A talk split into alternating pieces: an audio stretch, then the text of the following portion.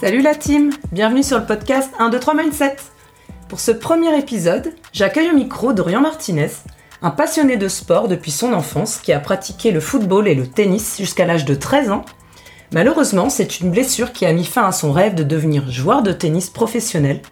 Fort de ses études en psychologie du sport, Dorian est aujourd'hui préparateur mental spécialisé en neuropsychologie. Dans cet épisode, il nous partage des exemples concrets d'athlètes qu'il a accompagnés ainsi que des clés pour développer une préparation mentale solide. Bonjour Dorian Salut Sandy bah écoute, je suis ravie de t'accueillir hein, au micro de 1, 2, 3 Mindset. Euh, merci d'avoir accepté euh, l'invitation. Bah écoute, merci à toi pour cette invitation. Ravi d'échanger, ça va être cool. Avec plaisir. Alors pour commencer, est-ce que tu peux euh, te présenter, nous partager ton parcours à la fois sportif extra sportif qui est quand même lié au sport. Ouais. Bah écoute, euh, moi j'ai commencé le sport dans un petit village ardéchois et euh, je faisais du foot comme tout le monde jusqu'à l'âge de 13 ans. Et à 13 ans, je suis tombé amoureux de mon sport entre guillemets, le tennis que j'ai découvert. Et euh, voilà, j'ai j'ai vraiment accroché, j'ai eu vraiment un coup de foudre. Je pouvais dormir avec ma raquette. J'ai presque honte de le dire maintenant, mais j'étais motivé, j'allais courir, je pouvais vomir en courant tellement je voulais euh, réussir. Et euh, voilà, donc j'adorais toujours et j'adore toujours le foot, mais le tennis me correspondait parce que bien euh, quand j'étais mauvais, c'était ma faute, quand j'étais bon, c'était grâce à moi. Alors qu'au foot, bah des fois je gagnais sans avoir été très très bon et des fois je perdais. Alors j'avais l'impression d'avoir fait un super match. Et donc, euh, voilà, j'ai progressé très vite, j'ai un peu rattrapé euh, voilà, mon retard au classement. Et puis, euh, je, me suis, je suis allé en sport-études, en ayant déjà le bac en poche. Et donc, en sport-études, euh, j'ai continué, mais je me suis fait une plutôt grosse blessure. Et ça a mis un coup d'arrêt à mon rêve, qui était de devenir joueur tennis professionnel. Et là, j'ai compris que la motivation, c'était pas le rouage le plus important. Il était important, mais j'estimais avoir une motivation hors norme. Et avec le recul, je le pense toujours. Mais j'étais pas suffisamment bien accompagné. Et donc là, je me suis dit, moi, ce que je veux faire dans la vie, c'est accompagner ceux qui ont un rêve euh, pour être performants. Et comme dans le tennis, la part mentale, psychologique est très importante, eh bien, je me suis lancé en psychologie du sport. J'avais eu un petit cours de psychologie du sport quand je passais le tronc commun euh, pour avoir le brevet d'état tennis. Et donc j'ai dit mais ça c'est super. Et donc à l'époque il y avait qu'à Montpellier où il y avait des cours de psychologie du sport. Donc j'ai filé direction Montpellier. J'ai euh, tellement j'étais motivé là toujours pareil. J'ai engrangé toutes les années jusqu'à être psychologue du sport en 1997. Et donc voilà euh, comment j'ai commencé. Et puis j'ai commencé à faire des consultations. Et puis ensuite j'ai euh, il y a eu une opportunité, c'est que j'ai je suis devenu le directeur du numéro vert national écoute dopage. Donc j'avais une équipe de médecins et de psychologues qui répondaient aux questions suite à l'affaire Festina, des questions sur le dopage, est-ce que ce produit est autorisé, etc. Et puis en parallèle, j'ai continué à, donner des conseils, à, coacher, à faire des suivis de sportifs, jusqu'à créer un organisme de formation qui aide les coachs, les parents et même les sportifs à progresser en préparation mentale et devenir des préparateurs mentaux, mais on en parlera basé sur les neurosciences et donc euh, voilà en synthétique euh, mon parcours. Donc du coup, euh, la psychologie du sport qui t'emmène sur le, le, terrain des neurosciences, est-ce que on, peut faire une petite parenthèse sur, en gros, c'est quoi les neurosciences appliquées au coaching mental des sportifs? Alors, pour le dire simplement, je dirais que les neurosciences on se moque de ce que vont dire les sportifs. Ce qui nous intéresse, c'est ce qui se passe réellement dans le cerveau du sportif. C'est-à-dire que on confond souvent ce que veut le sportif par rapport à ce que veut son cerveau ou son système nerveux. Et c'est toujours le système nerveux qui va avoir le dernier mot. Et donc les neurosciences, on a, il y a des avancées extraordinaires ces dernières années. Et donc l'exemple que j'aime bien donner, c'est quand on demande aux gens est-ce qu'ils aiment les rires préenregistrés dans les séries humoristiques euh, type américaine 100% des gens disent non, c'est artificiel, je trouve que c'est pas authentique, j'aime pas ça. Et quand on met des électrodes sur le cerveau, on voit que la zone du plaisir est activée dès qu'il y a ces rires préenregistrés. Et donc, en, résumé, eux, ils détestent ça, mais leur cerveau adore. Et c'est pour ça que ces, ces séries ont du succès, parce que leur cerveau adore et donc ils y restent, ils y reviennent. Mm. Et donc voilà, là c'est une image, mais l'idée c'est de s'intéresser à ça pour pouvoir aider le sportif à exploiter au mieux son potentiel, notamment dans les moments de stress intense, c'est-à-dire en compétition.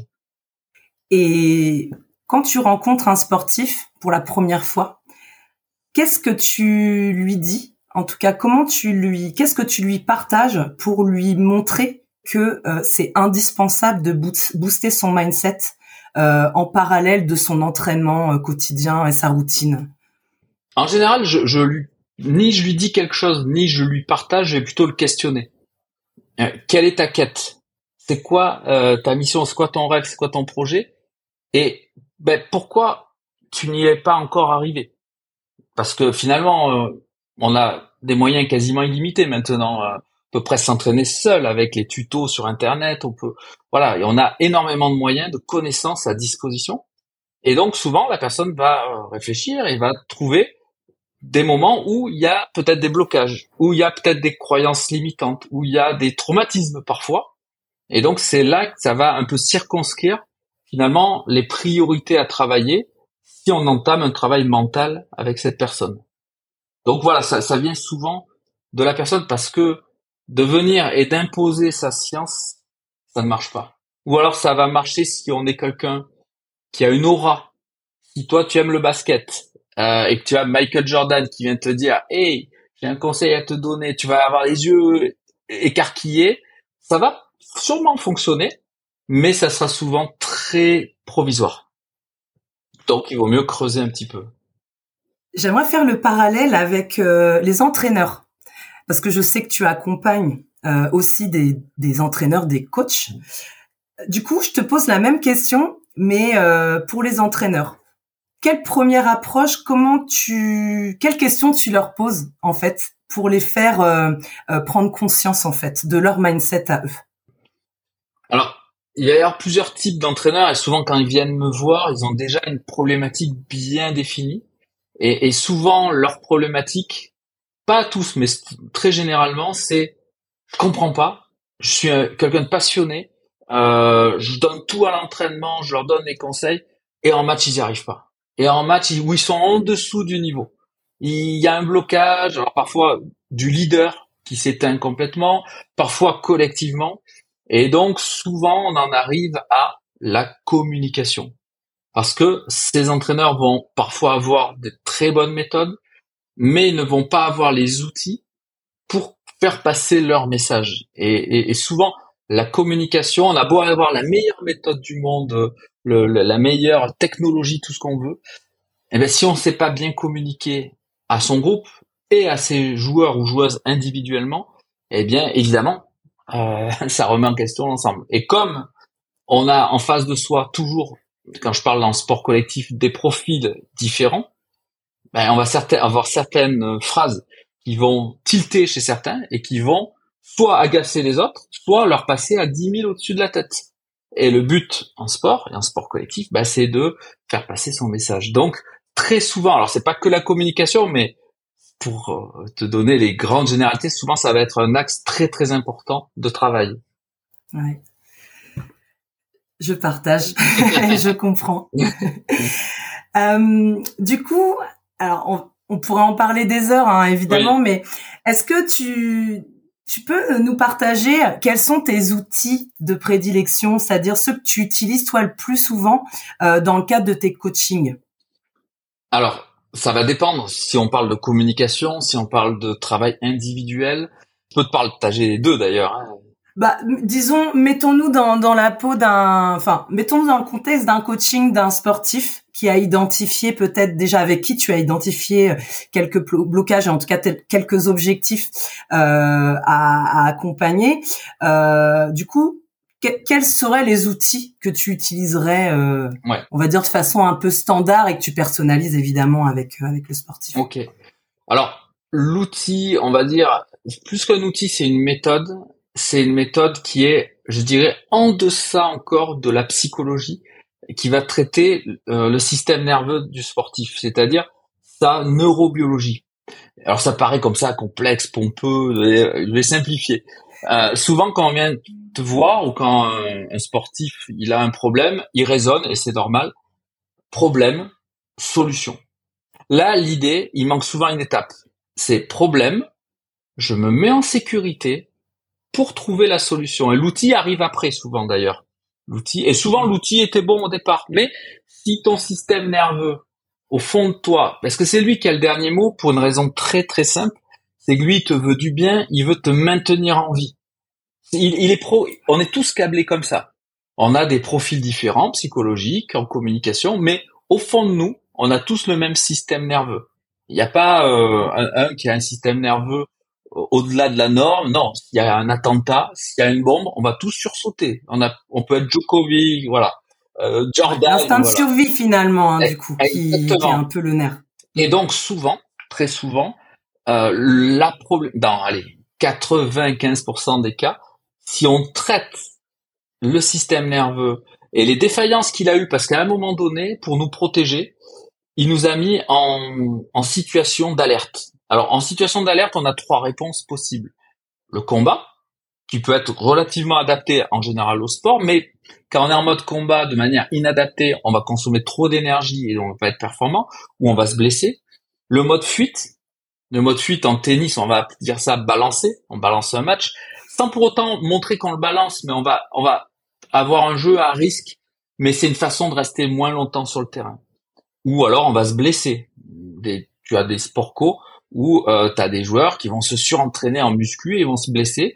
Et on peut pas leur reprocher parce que finalement, ils s'entraînent beaucoup, ils s'entraînent beaucoup. Mais finalement, il est jamais là quand il faudrait.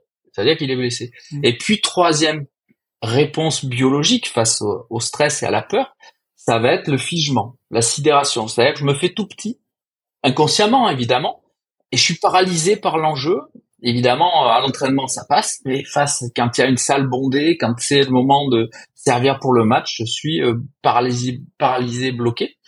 Et donc ça, si on le travaille pas, si on le repère pas, eh bien évidemment, tu peux mettre toute la psychologie du monde, les meilleurs outils, ça c'est plus fort parce que c'est pour nous maintenir en vie, c'est un instinct primitif archaïque.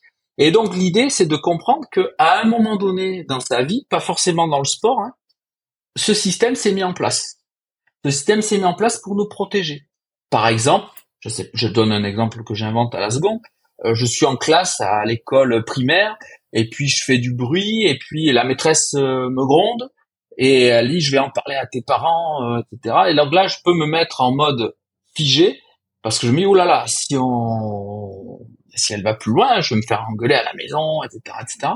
Et donc cette idée de s'affirmer à certains moments, là, c'était très bien de se calmer à ce moment-là, mais il se peut que ce soit devenu un traumatisme. Et au moment où il va falloir s'affirmer dans la vie, alors, dans le sport, eh bien, je vais, ça va activer ce bouton. Et là, t'es en train de t'affirmer, tu risques de te faire gronder le système nerveux, voilà, on se dit pas, on n'a pas ces pensées-là, mais le système nerveux va, va, être câblé comme ça. Et donc, on va se mettre, s'effacer, on comprend pas pourquoi. Et on va dire, mais putain, mais je suis nul, ça fait à chaque fois, je suis comme ça, à chaque fois, etc., etc. Et donc, si on travaille pas ça, on, et c'est pour ça que je suis assez contre les outils de prépa mentale qu'on peut trouver à droite, à gauche. Fais ça, fais ça. Ce sont des pansements souvent. Alors, ça peut soulager momentanément, mais souvent le sportif, quand il a vraiment un problème, ben, ça va revenir. Et parfois, ça va revenir encore plus fort. Et parfois, si le sportif n'entend pas ce petit cri de l'intérieur là que lui dit son système nerveux, et qu'il insiste, il insiste, souvent il va se blesser. Et là, c'est le meilleur moyen d'avoir un peu la face sobre en disant, bah moi, je me suis blessé, je suis pour rien si je joue plus quoi. Mais et si il y a un petit problème que t'as peut-être pas traité. Voilà. ok donc souvent, ça part finalement d'un une recherche de blocage et qui sont peut-être liés à quelque chose qu'on a euh, euh, subi ou quelque chose qui s'est passé, un événement euh, en lien bien souvent, j'imagine, avec l'enfance. Ouais, c'est souvent, enfin, c'est tout le temps lié à l'enfance, et mais pas forcément lié au sport. Parfois, ça peut être lié au sport. le gamin qui, je parle un peu de mon sport, qui, qui a plutôt un jeu de tennis offensif, tu vois, attaquant, naturellement, porté vers l'avant, eh bien, à l'âge entre, allez, 8 et 12, 13 ans, et c'est normal, il va perdre contre un joueur qui va euh, pousser la balle, qui va faire défenseur, qui va Et si on a une vision comme parfois des structures fédérales peuvent l'avoir, de dire non, il faut gagner des matchs, il faut gagner des matchs, voir le mental. Oui, mais ce joueur-là, il va être bridé. Il, il va, il va pas comprendre. Il va même parfois se faire engueuler par son entraîneur, parfois même par ses parents après un match. Et donc lui peut commencer à avoir le traumatisme de quand j'attaque c'est mal parce qu'il faut la mettre dedans.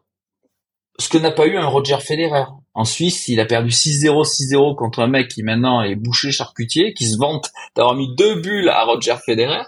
Mais lui, Federer, quand il a perdu 6-0, 6-0, il n'a pas une fédé qui est venue lui dire, eh, tu vas perdre tes bourses euh, fédérales. Non, on lui a dit, écoute, là, t'as un jeu offensif, t'es encore en croissance, c'est bien, continue là-dedans. Quand tu vas grandir, ça va. Et du coup, lui, il n'a pas eu ce traumatisme, ce qui fait que il a pu mm. développer son jeu naturel, qui est devenu exceptionnel. Mais je mets ma main à couper que s'il avait été en France, il y a de fortes chances qu'il soit devenu soit un joueur inconnu, soit un joueur dans le top 100, comme un autre, avec ses peurs, avec ses, avec ses, il avait du potentiel, mais il avait peur pendant les, les points serrés, il n'avait pas le mental, etc.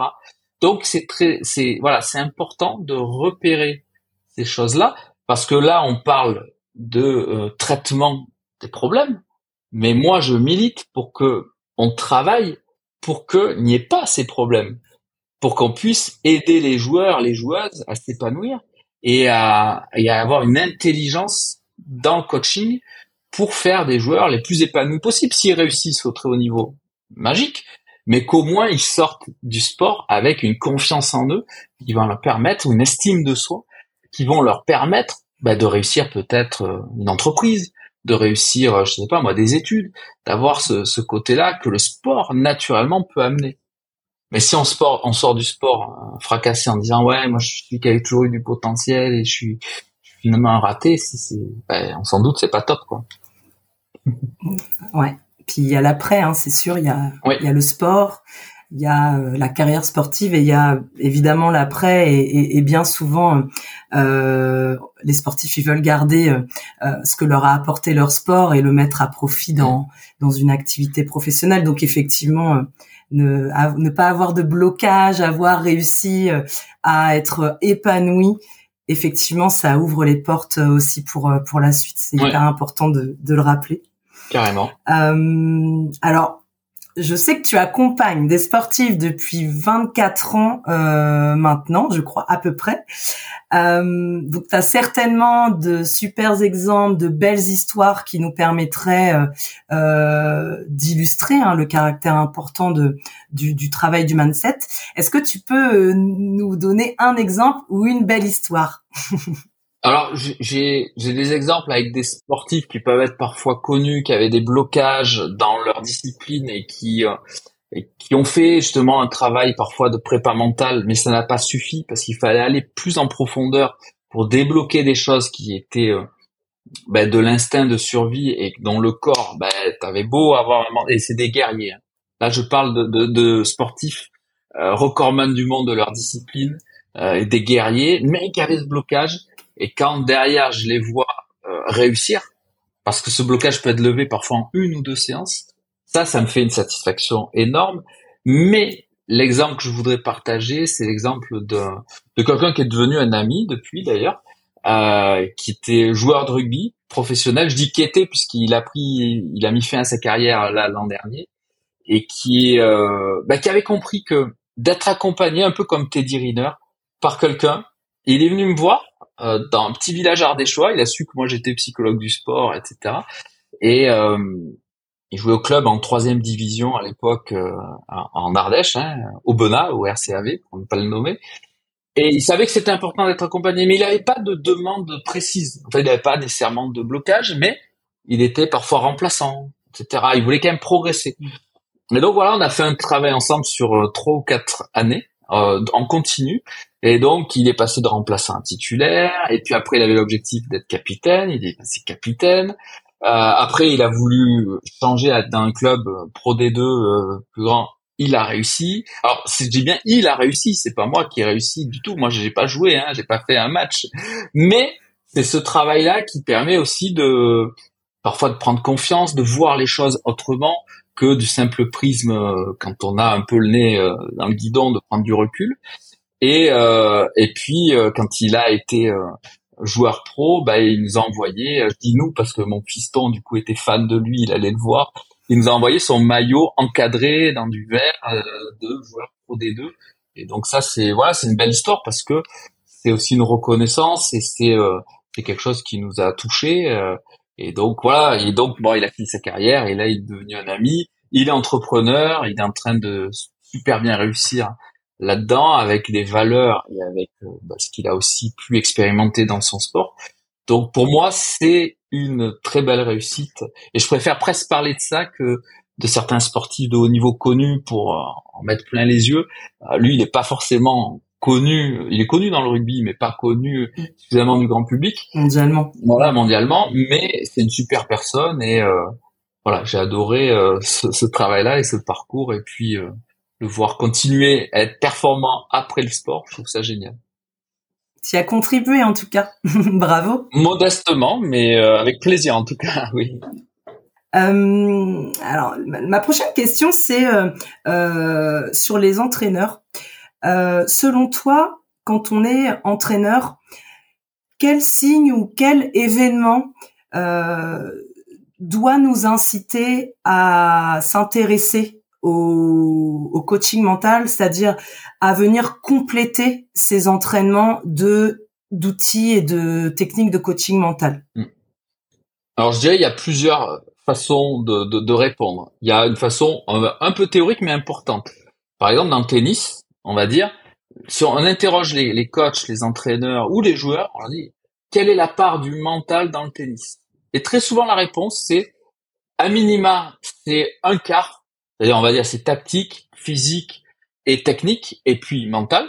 Ça c'est la réponse minimale et très souvent les gens disent c'est au moins la moitié et beaucoup de gens disent mais c'est 80-90%. Ok, mais tu y consacres combien de temps? Ah ben rien, zéro. Donc là, il y a un signal, il y a, un décalage quand même. Euh, ensuite, plus concrètement, un coach, c'est quand il va repérer un décalage entre ce qui se produit à l'entraînement et ce qui se produit en match. Donc là, il y a un événement, ça va s'appeler le stress, l'enjeu qui va faire que chez certains, c'est pas tous, hein, certains sont sublimés par euh, par l'enjeu, d'autres non. Et puis troisième élément, un peu plus subtil mais hyper important, euh, le sportif, son moyen d'expression, c'est le corps. Il va pas nécessairement parler, il va pas nécessairement verbaliser. Et donc le coach doit aussi avoir cette capacité, surtout quand il va encadrer des, des ados, des plus jeunes, voir tiens euh, comment il se tient, où elle se tient. Euh, tiens là c'est bizarre, il traîne des pieds. tiens il, il a pas l'air heureux ou etc. Et donc ça, ça peut être des signaux importants pour bah, travailler le mental ou l'approche plus globale humaine psychologique. Parce que moi, je suis de ceux qui disent si un joueur est bien ou sportif est bien dans ses baskets, il a de fortes chances d'être performant. Alors que d'autres vont dire s'il est performant, alors il sera heureux. Ce qui n'est pas vrai, euh, et on le voit avec tous les sportifs qui font leur coming out de dépression là, en disant ah, moi je gagne des, des millions au tennis, mais pas que dans le tennis, euh, mais je suis malheureux quoi. Euh, je, je, je, vis mal, je, je veux même arrêter mon sport. Et il y en a qui comprennent pas. Ouais, mais ils sont riches. Mais c'est pas une question de d'argent, c'est une question de, de, gestion du stress. Le système nerveux, il s'en encore une fois, il s'en fiche que vous soyez milliardaire ou euh, vous n'ayez pas un rond. Euh, si, si à chaque fois qu'on est face à un événement stressant, on perd ses moyens et on doit lutter, euh, on vient en faire quoi. Donc tous ces signaux, voilà, corporels, non verbaux, sont hyper importants quand on est coach et savoir les repérer, c'est ça devient une richesse en fait. Ouais, le langage corporel. Hein. Ouais. On dit que le, le corps est, relié hein, au mental et, euh, et, bien souvent il communique. Quand on sait pas trop interpréter, euh, euh, bah, on passe à côté de, de, certaines choses, mais effectivement le corps en général il, il montre euh, ce qui ce qui va pas ou est-ce qu'il peut y avoir un petit blocage. Ouais, C'est intéressant. Oui, qu'il y a des blessures ou en, médecine chinoise on va dire le, la maladie, le maladie, c'est-à-dire euh, ça vient dire quelque chose et souvent, on dit ce qui ne s'exprime pas s'imprime. si un sportif n'arrive pas à formuler, et des fois il n'arrive pas parce qu'il a soit pas le bagage, soit il n'en a pas conscience lui-même, et eh ben, au bout d'un moment, c'est son corps qui dit, oh, t'as pas compris, moi, je vais te faire arrêter le sport et le meilleur moyen que j'ai trouvé, c'est de te blesser. Comme ça, en plus, on pourra pas te le reprocher. Un joueur blessé, on va pas lui dire, ah, t'as pas de mental. Bon, t'es blessé, c'est dommage. Et au moins, la personne va pouvoir souffler. Mais si elle a pas compris, elle va se soigner, elle va repartir dans une boucle et, elle, va, se, blesser. Donc c'est important de mettre du sens sur euh, souvent les blessures euh, qui ont très souvent du sens. Il y en a qui n'ont d'entorse, ça peut arriver, mais les blessures ont du sens. C'est ouais. Les entorses à répétition, euh, les les contractures à répétition localisées au même endroit, en mmh. général, ah ça a une une interprétation, ouais. ouais. Mmh. Euh, alors, je, sais que tu as tu as mis en place un programme de formation, donc euh, en préparation neuropsychologique. Est-ce que tu peux nous en dire euh, quelques mots? Oui. En fait, j'ai créé un programme pour que les personnes puissent devenir ce que j'ai appelé préparateur neuropsychologique. Alors ces trois mots pour moi sont importants.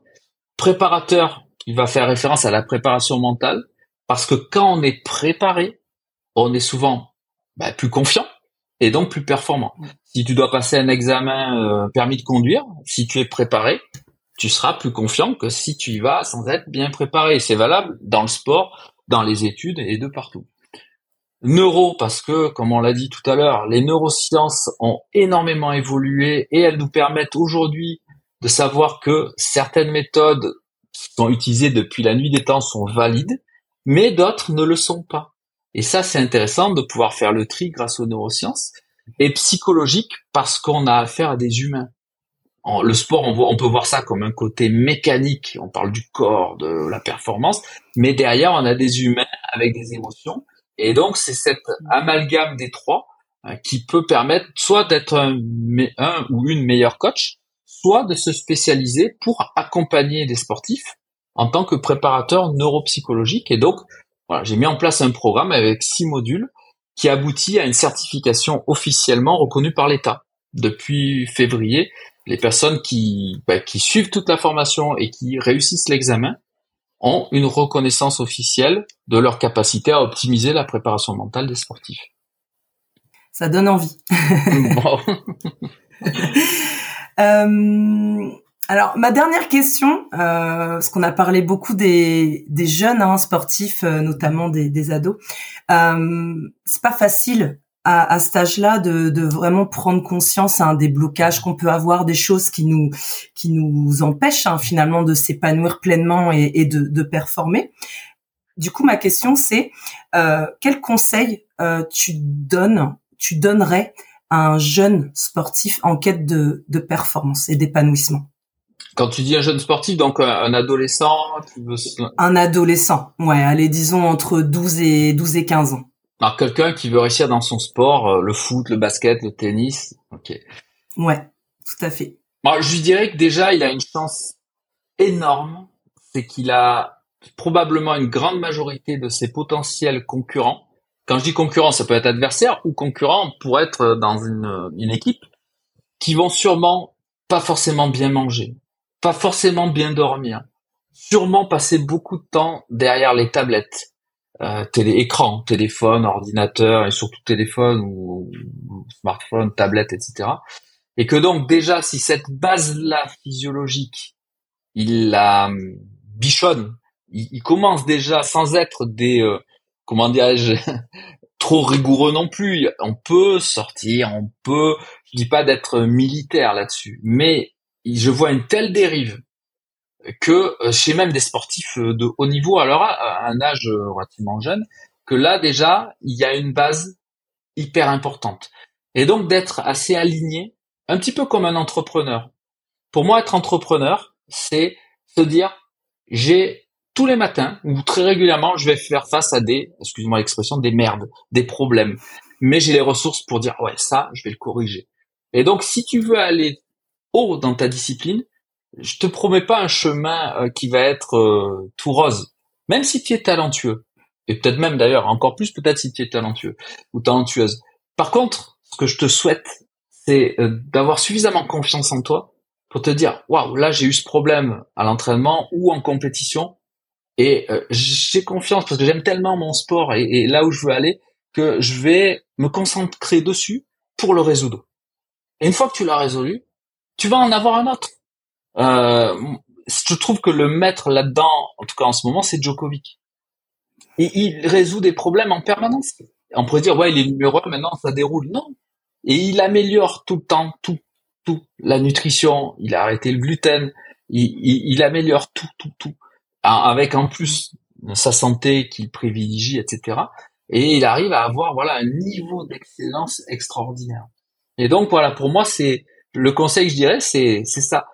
Nourris-toi de ton sport, garde ton rêve.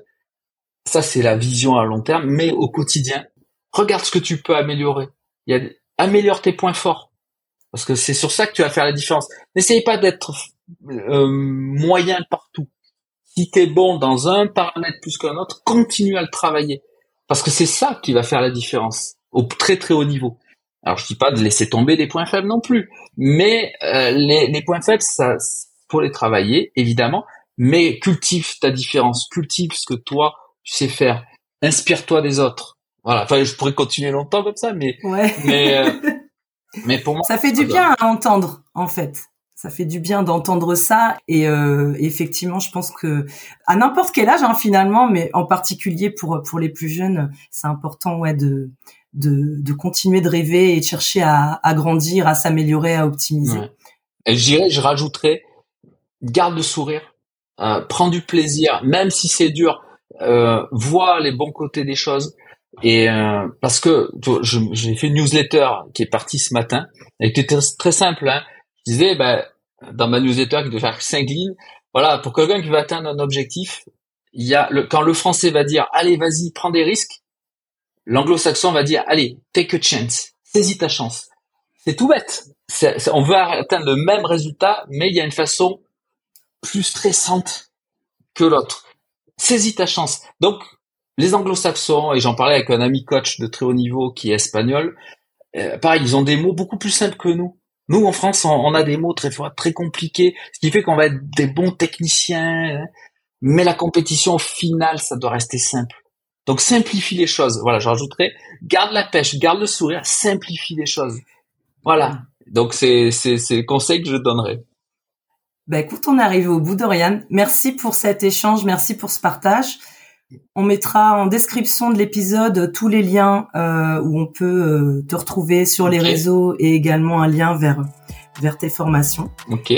Ben, merci beaucoup, Sandy. C'était un plaisir. Et puis, euh, bah, écoute, continue comme ça. T'as la pêche, t'as le sourire. Alors, les gens ne voient pas. Moi, je vois que t'as le sourire. Et ça s'entend, en tout cas. En tout cas, c'est très cool. Merci beaucoup. Merci. ciao, ciao. Ciao.